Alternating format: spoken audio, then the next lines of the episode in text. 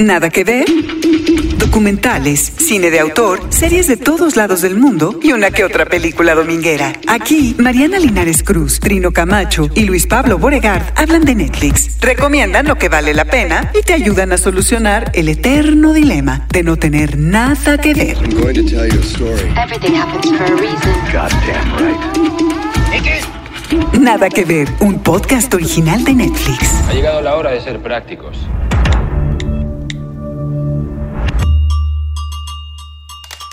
Hola, hola, bienvenidos de vuelta. Ustedes que nos escuchan cada semana en Nada que Ver, les saluda Luis Pablo Borregar, muy contento de estar en este podcast original de Netflix, acompañado como cada semana por Trino Camacho y Mariana Linares. ¿Cómo están? Muy bien, muy bien. Este, Mariana, ¿cómo estás? Hola, estoy muy bien. Eh, sensible, sensible porque es un episodio que, que, le da a la nostalgia, ¿no? Sí, por supuesto. A la nostalgia de lo que, de lo que fue, de lo que podría haber sido y Ajá. de lo que ya nunca va a ser. Pero estoy bien, estoy bien. Digamos no, que en el modo pandemia se puede tener todo, todo, todo, todo, tipo de emociones, ¿no? Pero es, vale. es, es, válido, es válido eh, hoy por los títulos que vamos, que vamos a hablar. Eh, es válido, yo creo que a veces entregarse Miren, ¿y saben que vamos a hablar de la paternidad? Títulos eh, que yo creo que sí nos han hecho pensar, eh, es mi caso, Mariana, estoy seguro que también fue tu caso, eh, que nos hacen pues reflexionar de, del pasado en este, una fecha para mí que es especial. Hoy mi papá hubiera cumplido 70 años, hoy era su cumpleaños, nació en el 49, pero ya tiene 20 años de, desde que falleció y un documental que ha tocado las fibras, pues yo creo que hace un rato que no veíamos algo así, eh, sí. se llama eh, Soldier Father and Son, eh, que este es, digamos, nuestro plato fuerte en esta mesa. Y, y pues invitamos a David Miklos. David, ¿cómo estás? Quisiera, que te, quisiera que te presentaras para la gente que nos escucha. Algunos te conocerán, tanto en tu rama académica, pero también habrán leído cosas tuyas. Pero para la gente que no nos escucha en México, ¿por qué no, no te presentas brevemente? Va, eh, pues hola, soy David Miklos, soy escritor, soy editor, eh, escribo narrativa, eh, básicamente novelas, y soy profesor asociado de la División Historia del CIDE. Ahí dirijo la revista de Historia Internacional Histor y tengo un seminario de historia y ficción. Y bueno, soy papá de dos, de una niña de 10 años y de un niño de 2 años. Entonces, bueno, el tema y el documental es más que bienvenido. Eh, además de mexicano, eh, soy gringo también, entonces por ahí pega mucho, ¿no? Este. Y bueno. No, la, la, verdad es Oye, que eres y hablando de el indicado para hablar de este documental. El indicado, el, el y hablando de cumpleaños, este pronto es tu cumpleaños, David. ¿no? Pronto es mi cumpleaños. Y estás generando mucha expectativa y mucha nostalgia y mucha memoria en esa cuenta de Twitter. Pues es un juego ahí de. de se me ocurrió con, con esa historia del, del, 70 que el embarazo de, de, de, mi madre biológica coincide con toda la gestación del Led Zeppelin 3. Y dije, esta es una buena historia. Y dije, voy a contar el primer año. Y dije, no, pues ya mejor Ah. voy contando todos. No son todos años tan redondos como el, como el 70, pero, pero ahí va. Y pues es una manera también de ir recordando y ver quién ha aparecido por ahí en la vida y la música y las películas y demás, ¿no? ¿Cuál es la cuenta de Twitter donde pueden este, ir leyendo y viendo todo esto que estás generando? Mi cuenta es de Miklos, ¿no? Con K. M-I-K-L-O-S, sí. Y es eh, una cuenta muy, en este caso van a ustedes a encontrarse pues, un relato que además como se hacía antes por entregas, ¿no? Es decir, vas haciendo este hilo, alargando, pero también con mucho humor en la cuenta, es una cuenta de las que ustedes, si, es, si son adictos a Twitter, muy probablemente ya siguen a David y si no, de verdad yo les recomiendo que lo hagan porque eh, es una experiencia, es muy divertida, por momentos hay información, pero también eh, van a ver la importancia de los gallos, ¿no? Antes ya tenías un Pero bueno. Gallos vecinos. Hay uno que supongo que es el líder, que es el primero que escuché. Más bien lo escucho continuamente. Ahora está cacareando. En una de esas aparecerá por ahí. Pero también hay águilas y, hay colibríes y hay canarios y en fin hay toda una fauna aquí que uno va descubriendo en el encierro, este al otro lado de la ventana. Viendo la libertad de todos esos pájaros, ¿no? Y, uno aquí está encerrado en Twitter, ¿no? encerrado en Twitter, pero también encerrado para ver cosas como, como esta, este documental de Soldier Father and Son. Eh, pues una cosa que yo quiero, a ver, quiero lanzar la pregunta porque no sé si ustedes se acercaron a él sin saber demasiado qué iban a encontrar de esa historia. De hecho, cuando yo leí la sinopsis, ah, me pareció que dije, puta, qué flojera, caray. Pero eh, es un viaje, es un viaje y no sé si les pasó más o menos lo mismo. Ah, para mí es una experiencia eh, que ya la había vivido, digamos, en, un proyecto que siempre había pensado, es decir, un proyecto a largo plazo y había pasado con esta película de eh, Linklater, ¿cómo se llama? Este Boyhood. Eh, ¿no? Es un proyecto de 10 años o más y vimos a los actores crecer exactamente en esa misma, digamos, en, ese, en esa misma sintonía, este documental, y es realmente que te llega a los huesos, es uno que es papá de chamacos y así, eh, eh, exceptuando Luis Pablo que nomás tiene uno, todos los demás tenemos dos hijos, y eso pues te pega, ¿no? Te pega muy fuerte. Nada que ver. La familia del soldado. El título en inglés es Father Soldier Son. Este documental de una hora con 40 minutos fue nominado en el Tribeca Film Festival como mejor documental y ganó el premio a mejor edición, a cargo de Amy Foote. About my dad at night because it's like dark and they can sneak, and then they can go.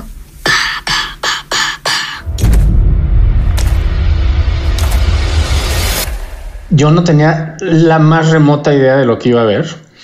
Este, me, el título me rebotó, pero dije, voy a ver, ¿no? Porque la invitación era muy buena. Y, cuando empezó, no sabía que era un documental, entonces dije, mm, ¿qué película?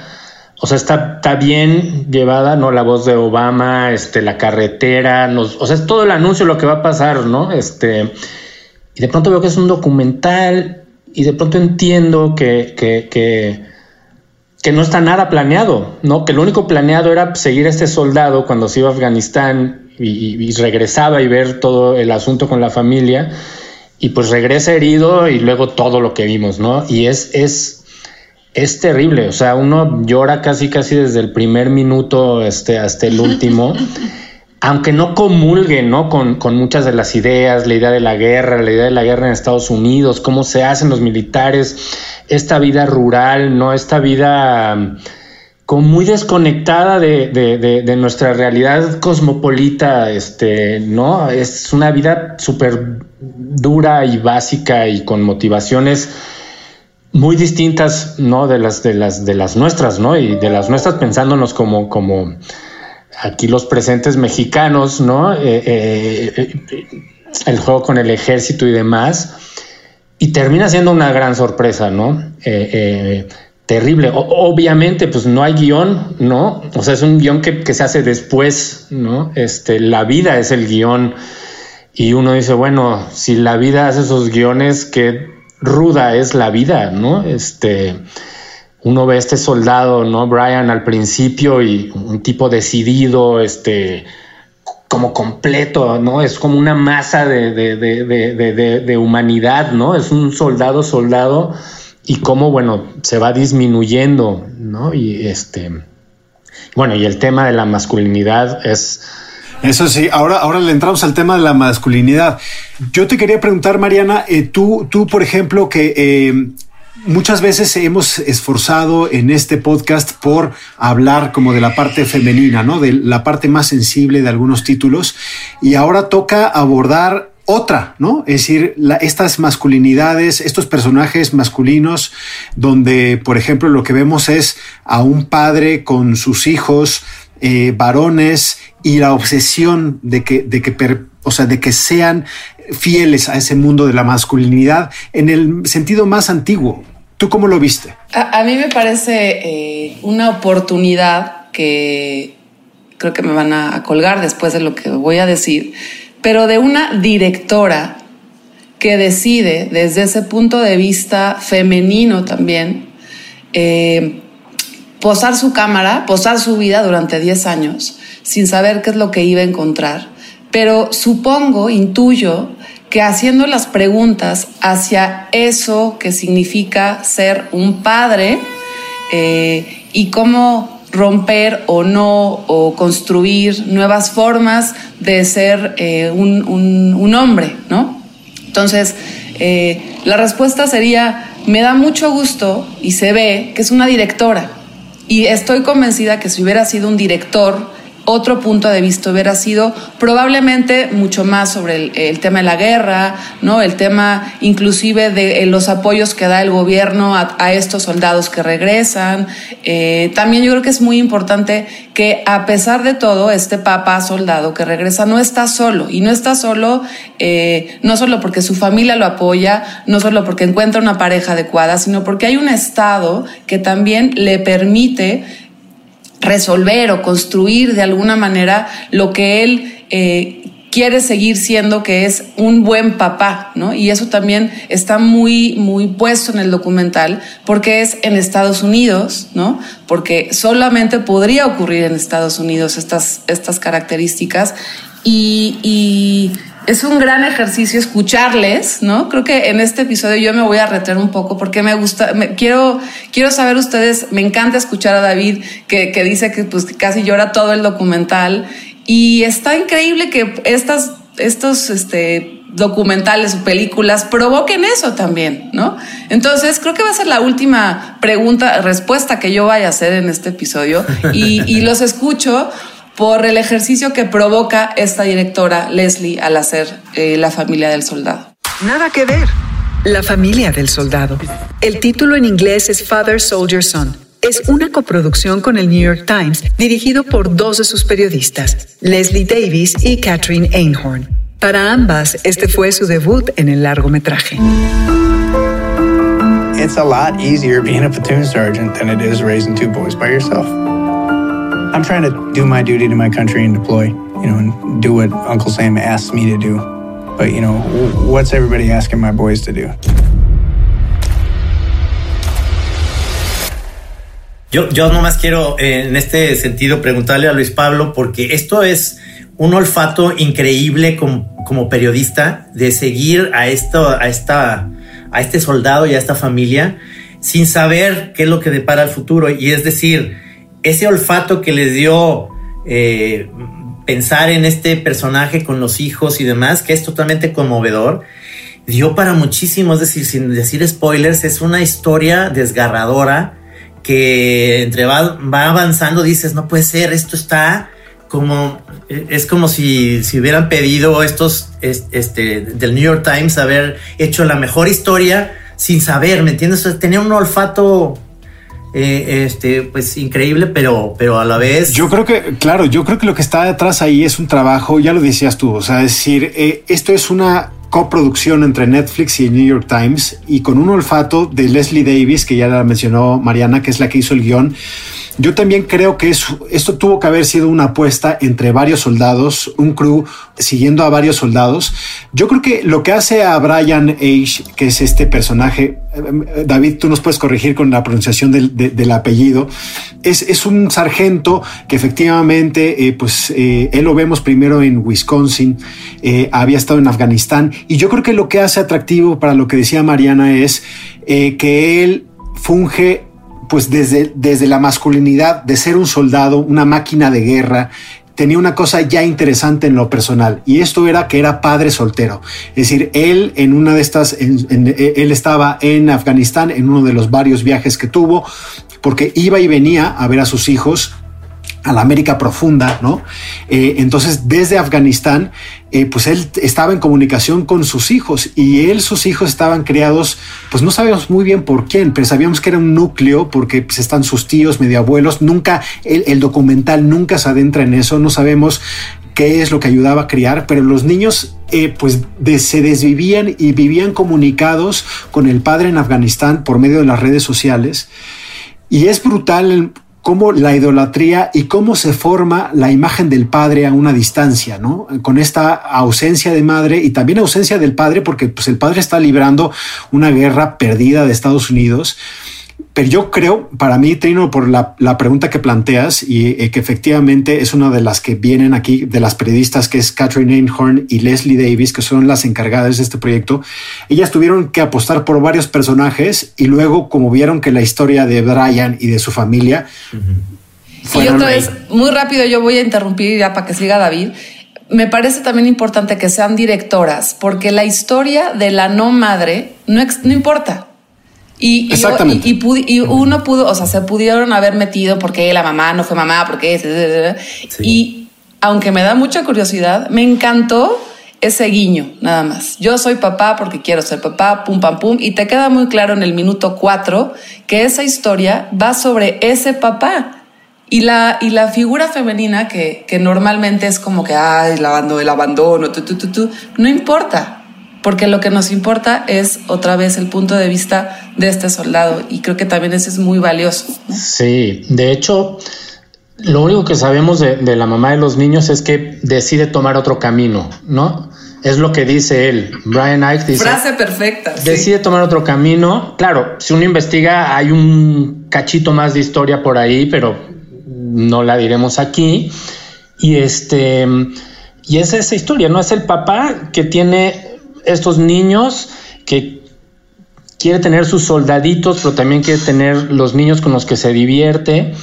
Eh, digo, es interesantísimo porque los niños viven con, los abuelos, con los tíos, pero nunca vemos esas figuras femeninas, ¿no? O sea, él es, yo quiero ser papá, quiero saber si lo que estoy haciendo está bien, o sea, porque me voy seis meses, regreso dos semanas, me vuelvo a ir seis meses y así.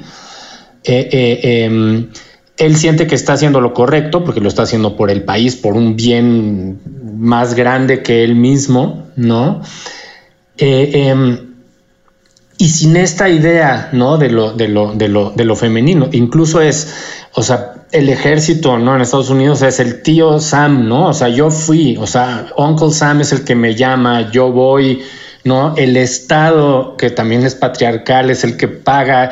Yo le sirvo al presidente de la República, ¿no? Y, es como repetir todos estos patrones este, de, semilla masculina hiper básica, ¿no? Hasta que el tipo no puede más, ¿no? Y de repente es muy curioso, está muy bien hecho el documental porque entendemos que hubo un cambio no terminamos de ver cuál es el cambio. De repente aparece María, ¿no? Que es la, novia, que es fenomenal, ¿no? Es un personaje increíble. Sí, sí, sí. Y María es la que tiene la voz al final, ¿no? Dice, yo ya no, no sé qué más puedo hacer para que él se sienta hombre.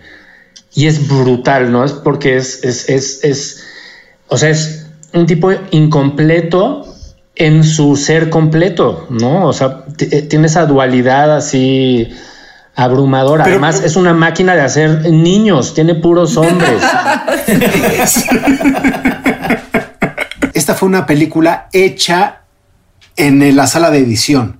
Se habían grabado horas y horas y horas a través de lo que es una década de esta historia de familia y a partir de ahí también una editora, mujer, dijo papá, papá, y le dio esa, esta narrativa, que por momentos sí se sienta, sí se siente un poco como, como golpeada, pero para mí sí representa como la, además de la historia cronológica que muchos recordarán, y ya lo decía Trino de, Boyhood, de Linklater, eh, también es eh, como el plano secuencia donde hay un, un gran, grandes pesos.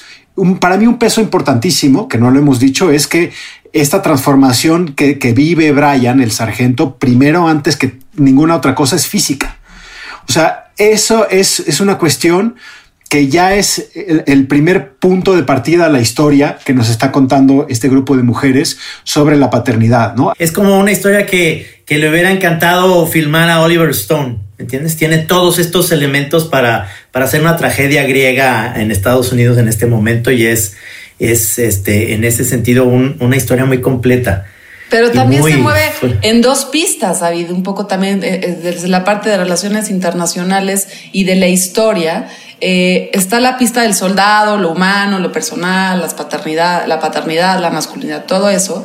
Y por otro lado es, es la pista de lo que significa un sistema histórico donde la guerra es una, una, forma de vida, un estilo de vida, una cosmovisión, porque no solamente el soldado va a ser soldado toda su vida, sino que lo que más quiere en su vida es que sus hijos sean soldados. Y entonces también creo que eso es, eso es algo que, que, ellas cuentan muy, muy bien, ¿no? Muy, muy sutiles de lo que significa un sistema patriarcal puede ser, o, o, de guerra, ¿no? o económico inclusive, que está justificado, y es la historia de este país que es Estados Unidos, donde la guerra es tan importante. ¿no? La guerra, o sea, y lo dicen ahí, o sea, la guerra es un trabajo, ¿no? O sea, la guerra es un trabajo que tiene empleados, que son los soldados, y no importa dónde esté sucediendo la guerra, porque sí. además la guerra en Estados Unidos nunca sucede en Estados Unidos, y eh, eh, uno sirve a, ese, a esa gran jefa, que es la guerra, ¿no? Sin saber por qué.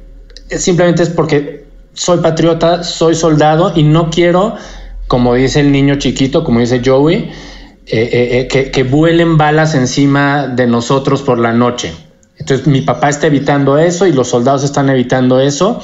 Y Isaac lo dice, ¿no? Cuando finalmente se enrola el hijo mayor, Dice, yo la verdad no sé qué está pasando en Afganistán. No, a mí no me interesa la política. O sea, yo no, bueno, dice política, pero no le interesa la historia, no le interesa sí, nada, sí. le interesa ser soldado. Y ese es el, el, el, yo lo entrecomillaría, éxito de la guerra en Estados Unidos, ¿no? Que tiene esa carne de cañón permanente sí. formándose porque es un valor, ¿no? Eh, eh, que casi casi podrían poner en la, en la constitución, ¿eh? o sea, hacer un, una enmienda y decir la búsqueda de la felicidad y eh, la hechura de la guerra, porque, porque es impresionante. Nada que ver.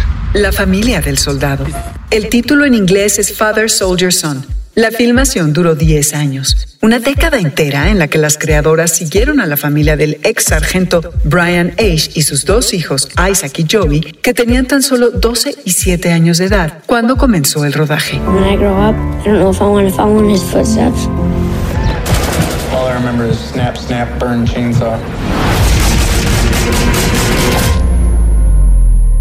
It was hard thinking he actually got shot by a real bullet from a real gun, from a real person.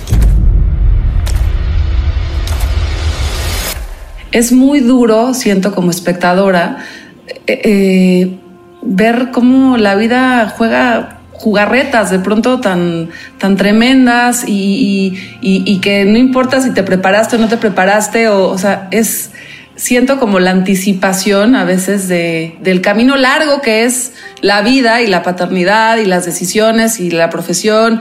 Y es muy duro, es muy duro este, sentarse como, como a verse y ver lo que pasa con una vida, ¿no? Lo que pasa con las vidas durante 10 años de cámara. Eh, yo por eso este, intento que no me tomen fotos, que nadie tenga una cámara a mi alrededor, porque el paso del tiempo en, visto ahí en, en, en la pantalla, uy, doloroso, ¿no? Es, es, es muy curioso porque 10 años son muchísimos años y 10 años nunca son un continuo. No es nada. ¿No? Pero en la película que dura una hora con 40 minutos son un continuo y es dolorosísimo ver el continuo que es la vida. O sea, creo que la vida nos funciona porque es fragmentada, ¿no? Y, nos damos cuenta que son muchas vidas que se van sumando y son muchas épocas, ¿no? Pero aquí el gran logro del, documental, que además es, un ejercicio periodístico notable, es eso, es dar esa continuidad, que es lo que estás diciendo, Mariana, que, es, es terrible, es terrorífico, ¿no? O sea, es de la, del alcance de una tragedia griega. Por eso los griegos le daban tanto peso a la tragedia, ¿no? Porque sí, al final, sí. no solo al final te vas a morir, ¿no? Que es lo que sabemos, pero en el Inter te van a pasar cosas muy cercanas a esa, a esa tragedia última. Me encantaría saber si Brian, ¿qué opinó después de verla? ¿No? Es decir, eh, ¿Cómo, ¿Cómo se siente retratado después de verse ahí? Porque yo creo que la cámara, a lo mejor él no sintió que, que la cámara logró eh, penetrar a, a, a, su fuero más interno con solamente estar en su casa. Y le pasan tantas cosas. Obviamente hay un, un spoiler que no queremos revelar a nadie aquí en la mesa, que es eh, bastante brutal a la mitad de la película sí. y que es pues, como el clímax de lo que dice David, que es no, o sea, no, no hacen falta guionistas porque ya la vida, la vida tiene estas cosas. Pero yo sí me gustaría detenerme un poco en, hablar, en hablar de los niños. Eh, son encantadores cuando aparecen por primera vez en, eh, la película y vemos cómo se van transformando en hombres, ¿no? Es decir, y no sé ustedes qué opinan de esta transformación. Es bastante amarga, ¿no? Es muy amarga. Es doloroso, sí. Es doloroso, sí. Es muy amarga, es muy, es, triste porque si, si, estás viendo un desarrollo de, chavitos, a mí yo me, yo me botaba más al final, este, en mi cabeza diciendo, estos niños son, están ahí retratados padrísimos con un papá y demás. Y yo me quedé con la idea, ¿y la mamá no habrá visto el documental o no lo, no lo querrá ver? Uf, no sé, eso me, me quedé así como, como con un dolor por, por toda la historia. La historia tiene una parte ahí que, es revelada desde el principio. Ellos están eh, con los abuelos, con los tíos y con el papá, ¿no? Y ahí la escena cuando la primera vez llega él al aeropuerto y todo el mundo aplaude, es, es o sea, ahí, la, ahí el documental te engancha como para allá. De, aquí no, cállense todos, quiero ver esto, ya no me interesa nada, ya, ya me enganché porque es como con mucho, ahí, ahí te pega muy, muy grueso el sentimiento, bueno, al menos a mí. Y es muy loco lo que logra, eh, como que al principio tienes este personaje, este niño, con, con, cierta esperanza, expectativa, la mirada se le nota. Todo esto que estoy diciendo es puro lugar común, pero es real, ¿no? Como es la infancia, puro lugar común, así es y ir viendo cómo esa se va perdiendo, ¿no? Se va perdiendo la esperanza, la expectativa, el brillo en la mirada, su cara se va haciendo más dura, pero lo más loco o lo más doloroso, o siento que también lo más, el reflejo más, más rudo para un espectador, y un espectador, padres, madres, es notar cómo la relación con su papá se va transformando eh, ante los cambios que está sufriendo el papá, ¿no? Y cómo él eh, eh, empieza a declarar desde, desde el amor puro en, un principio y conforme van pasando los años y conforme va pasando la vida, él empieza a separarse de su papá, aunque están viviendo juntos, y es rudísimo, ¿no? Rudísimo. Inclusive es, a mí me daban ganas de decirle a Brian, wait, pues no estás cachando aquí, o sea, lo que está necesitando tu, tu, hijo, ¿no? Como que era muy, muy evidente, muy, muy obvio, aunque también te vuelves empático con, con, el papá, porque uno que es papá también pasa por esas oscuridades en donde pues nada más quieres sapear a la hija y al hijo. Maya, Hanna, espero que nunca escuchen este podcast. has, has, dado una cosa que es clave, que es lo que, lo que al espectador le parece tan evidente, justo un poco porque es una historia de 10 años o más, él no la puede ver. Y eso es lo, que yo creo que nos toca a los padres en una forma tan cercana, ¿no? O sea, ver, ver el resultado de lo que es la paternidad condensada en una hora 40 minutos, cuando nosotros dijimos, puta, es que el camino era claro, ¿no, David? Sí, y lo que es, es muy curioso y no, es ver cómo este hijo, el hijo mayor, que de alguna manera es, es el otro punto de vista, es, es, un punto de vista ulterior ¿no? a Isaac. Es el que tiene esta emoción de volver a ver al papá y el que dice, no, yo resisto, ¿no? Y cuando se despiden, que él se va a Afganistán, que es cuando tiene, ¿no? El, el incidente del balazo, se quiebra, ¿no? Totalmente en el aeropuerto. O sea, a los 10 minutos de película ya estamos en la lona todos, ¿no? ese es el momento más doloroso de la película, finalmente. O sea, porque sabemos que ese es el aviso de que esto no puede salir bien bajo ninguna circunstancia. Sin embargo, o sea, son tan buenas, ¿no? Este, este, la directora, la guionista, que nunca se pierde esa esperanza porque uno dice, no, no, no, no, no, algo bueno va a pasar. Segura, sí, sí, sí, sí. Nada que ver. La familia del soldado. El título en inglés es Father Soldier Son. Además de ser una historia de vida y la historia de una familia, es una etnografía sobre masculinidades y relaciones intergeneracionales. I do want to have kids eventually, and I don't want my kids to go through what I went through.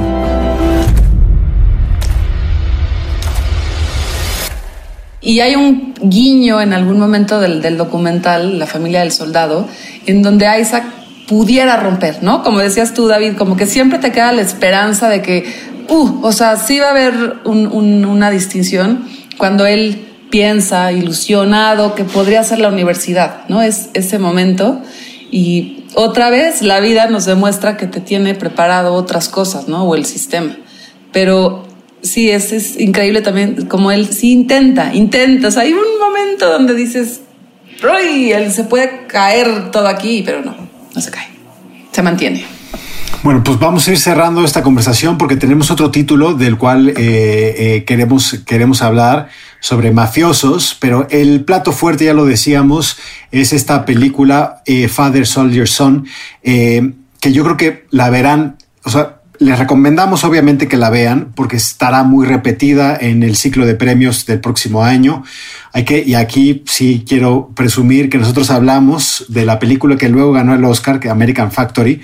Es una, y esta estoy seguro que estará compitiendo y juzgando y, juzgada y diciendo muchas cosas de del Estados Unidos actual, ¿no? Porque es, es antibélica, es profunda, es humana, eh, es una crítica también social, tiene, tiene muchas cosas en, ya lo decíamos, una hora 40 minutos. David, te queremos agradecer muchísimo que nos hayas visitado de Nada que Ver. Creo que nada más esta conversación solo nos hizo pensar más. O sea, que, queremos discutir más y hablar más. Sí, sí, sí. sí, sí Pero muchas gracias por, por ser parte de esta conversación, David. No, gracias Mariana, Luis, Trino. Este fue un real placer y me voy a ir a llorar un poco más porque sigo muy sensible desde ayer en la noche. Hay que decir, y nadie lo dijo, pero termina con una nota positiva, ¿no? Es decir, termina con una nota positiva para ¿Ah, que hay esperanza, hay esperanza. hay esperanza. Nada que ver. Un podcast original de Netflix. Bueno, pues un título que a Trino le hizo ojitos porque yo creo que también es otro mundo, así como hablamos ya del mundo bélico, de los soldados, la guerra, los gringos, Afganistán, desde un punto de vista muy fresco, como decía Mariana, ahora acudimos a Nueva York y la mafia, una relación pues que ya hemos visto desde hace varios años, eh, que durante varias décadas fue dos, dos, dos, dos personas que estuvieron vinculadas en una ciudad, o bueno, varias familias vinculadas a una ciudad. Y Trino, tú le echaste ojito a Fear City, New York contra la mafia. Exactamente, porque yo soy muy fan de... De la mafia. De, sí, de las películas de mafia. Y eh, me queda clarísimo después de ver este documental que Scorsese y todos los eh, directores que se encargan de, dibujar la mafia, por supuesto los sopranos, me, me queda clarísimo que encuentran personajes, actores que que tienen las caras perfectas para ser mafiosos. Cuando los ves en la vida real o ves las fotografías y ves todo este, este documental que es de tres episodios que está muy completo.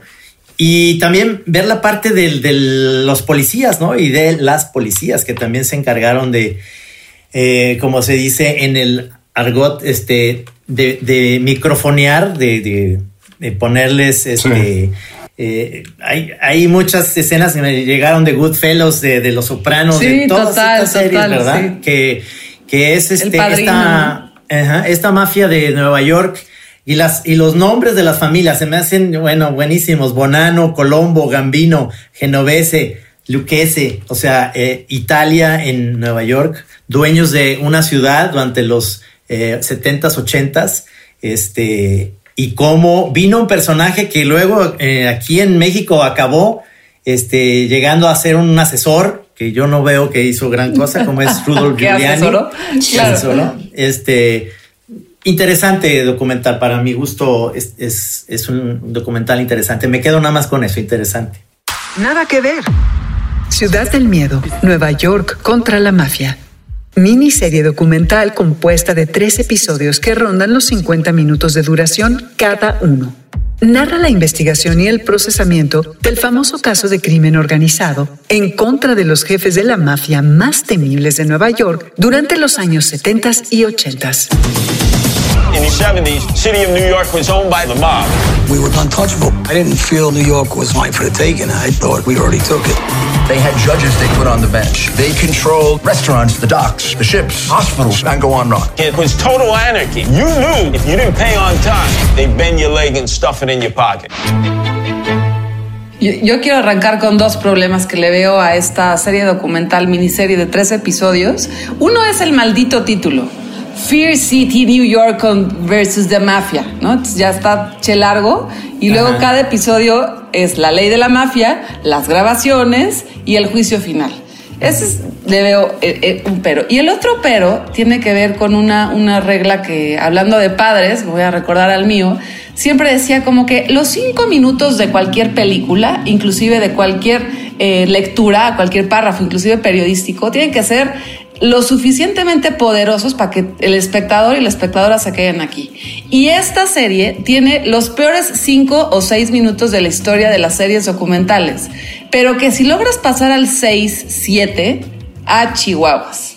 Empieza una, una narrativa y una historia que, como bien dices tú, no hemos visto en muchísimas películas, en muchísimos documentales, este, en muchísimas historias, pero que ahora está, es, es como que real, ¿no? Son esos personajes del pasado puestos en el presente. Me gusta muchísimo cómo elaboran estas dos caras de los momentos, ¿no? O sea, quién es ahora y cómo se veía antes. Y eso lo están trabajando todo el tiempo. De pronto ya no sabes en, qué momento es una recreación, en qué momento es la realidad. Este va confundiendo a la mente hasta que, hasta que tienes que estar muy atento qué es lo que, qué es lo que está siendo como documentado o recreado o qué es de archivo. Eh, me, gustó mucho cómo va creciendo, ¿no? Es una serie que hacia, hacia el final, o sea, hacia el tercer episodio te vas ya, o sea, estás totalmente clavado con la historia, con las investigaciones y también, como bien dices tú, ¿no? con este punto de vista de, de los policías y las policías que al principio no tenían ni una herramienta, ni siquiera mental, pensaríamos, o sea, porque inclusive el jefe de la policía así arranca diciendo, no, pues no sabíamos ni, ni por dónde empezar, ¿no? Y, ves como la falta de inteligencia para lograr eh, desenmascarar estas familias que tenían controladísimas a, a, la mafia y también apela mucho a la nostalgia, ¿no? En todos los sentidos. Es como, oigan, era muy obvio que era un capitán y era, era muy obvio, este, pero supongo que en los 70 pues no era tan obvio, ¿no? Ahora lo tenemos eh, eh, todo el tiempo en cualquier organización criminal, esa, esa manera de funcionar, que fue primero el huevo o la gallina, no sabemos, pero sí, sí hay una cosa como que básicos eran en los 70. Nada que ver. Ciudad del Miedo, Nueva York contra la mafia. Contiene material inédito, grabaciones de vigilancia, imágenes de noticia, material de archivos y nuevas entrevistas con decenas de funcionarios y ex mafiosos. Algo muy actual. You realize the mafia controlled the entire construction industry. This job's in me like Trump 19 years. You control the unions, you control bankers, you control the country. The conspiracy was stunning. The boss, he had 20 something guys killed. A work foreman was thrown out a 56 floor window. Incluso ahora que los grandes, eh, los, los grandes criminales se graban, hacen ya herramientas de viralidad, de comunicación, ¿no? Sacan con sus armas. Claro, en los 70 los mensajes a la prensa se mandaban metiéndole tres plomazos a un tipo afuera de un restaurante, ¿no? Sí. Pero aún así, como lo dice en el documental, la cabeza de todo nunca la conocía nadie, ¿no? O era el top que caminaba por Wall Street, o sea, era un tipo, este, eh, elegante. no sé, elegante, que jamás hubieran pensado que, que, que era el matón. Y yo creo que eso pues continúa. Sí, sí. Es, es, increíble cómo no es, no es posible y todavía hasta la fecha que sepas que alguien es un mafioso o un criminal y no puedan, y lo ves muy claro aquí, no puedas enjuiciarlo ni nada porque no lo encuentras nunca y tienes que buscarle. Por eso hablo yo de la onda de, de ponerles micrófonos para encontrar de alguna manera. Pero eso, eso está muy bien del primer episodio, ¿no? Que, que, explican un poco lo que decía Mariana de que la gente del FBI, pues por fin cuando tuvieron, les explicaron esto del rico, eh, tuvieron herramientas para eh, capturar o, para atacar a esas organizaciones criminales. Y todo eso que está explicado bastante bien ayuda a entender por qué absolutamente todas las películas de Hollywood un momento, hay un momento donde hay un policía frente a un pizarrón poniendo una foto y diciendo, claro, entonces este güey se lleva con este y este trabaja para el otro, porque están tejiendo esas redes de trabajo de la organización. Entonces no puedes ir uno por uno, sino tienes que demostrar cómo están conectadas las partes para atacar el todo. A mí es lo que eh, eh, yo solamente, yo solamente vi los primeros dos episodios. Me parece que está bien.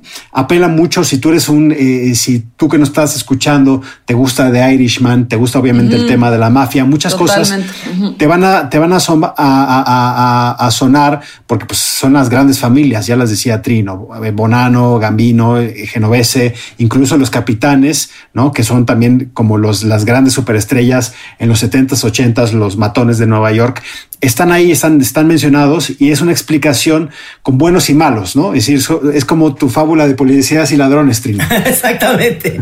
Sí, me gusta mucho eso que dices. Es como mostrar, te están poniendo ahí el capitán. Es como, hablar de fútbol, casi casi colecciona las cartitas. Total, Ese es el centro, el centro delantero, el sicario, pues es el que va y mata, pero todo tienen como y, les vas viendo las fotografías y te los van mostrando y cada vez te dan ganas más de dibujar estilo los malos de Dick Tracy, es decir, son personajes con unas narizotas, con unas quijadas, con todo es como muy y, muy, y muy maniqueo porque era un mundo donde ellos sabían perfectamente los buenos, sabían quiénes eran los malos, se cruzaban en la calle, algún día te va a decir pues, oye, yo te, un día te voy a agarrar, cabrón, te voy a agarrar, a ver si puedes, a ver si me agarras con las manos en la masa. O sea, muy del mundo masculino, pero del peor mundo masculino posible, que es a diferencia del que hablábamos al arranque de este, de este episodio, ¿no? Que es un mundo masculino. Es muy también. Es muy, es muy machín, pero eh, ahí está el título, eh, Fear City, Nueva York contra la magia, es la magia. ¿Ves, el título? ¿Ves lo que digo del título? Es Nueva York contra la, mafia o Ciudad del Miedo, Nueva York contra la mafia. Eh, pues ahí está una de las recomendaciones para que no se queden sin cosas eh, eh, que ver en Netflix.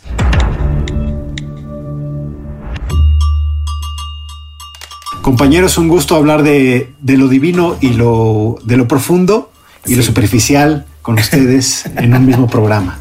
Lo divino y lo humano en viernes.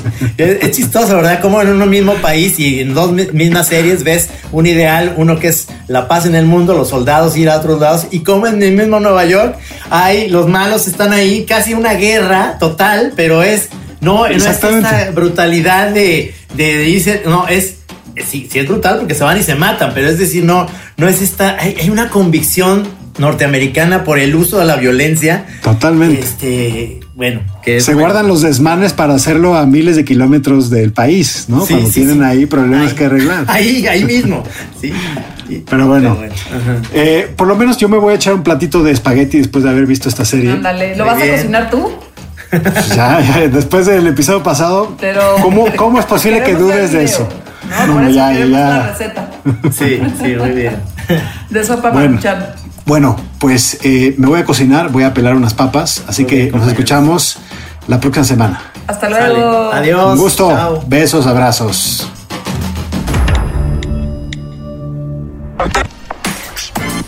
Nada que ver.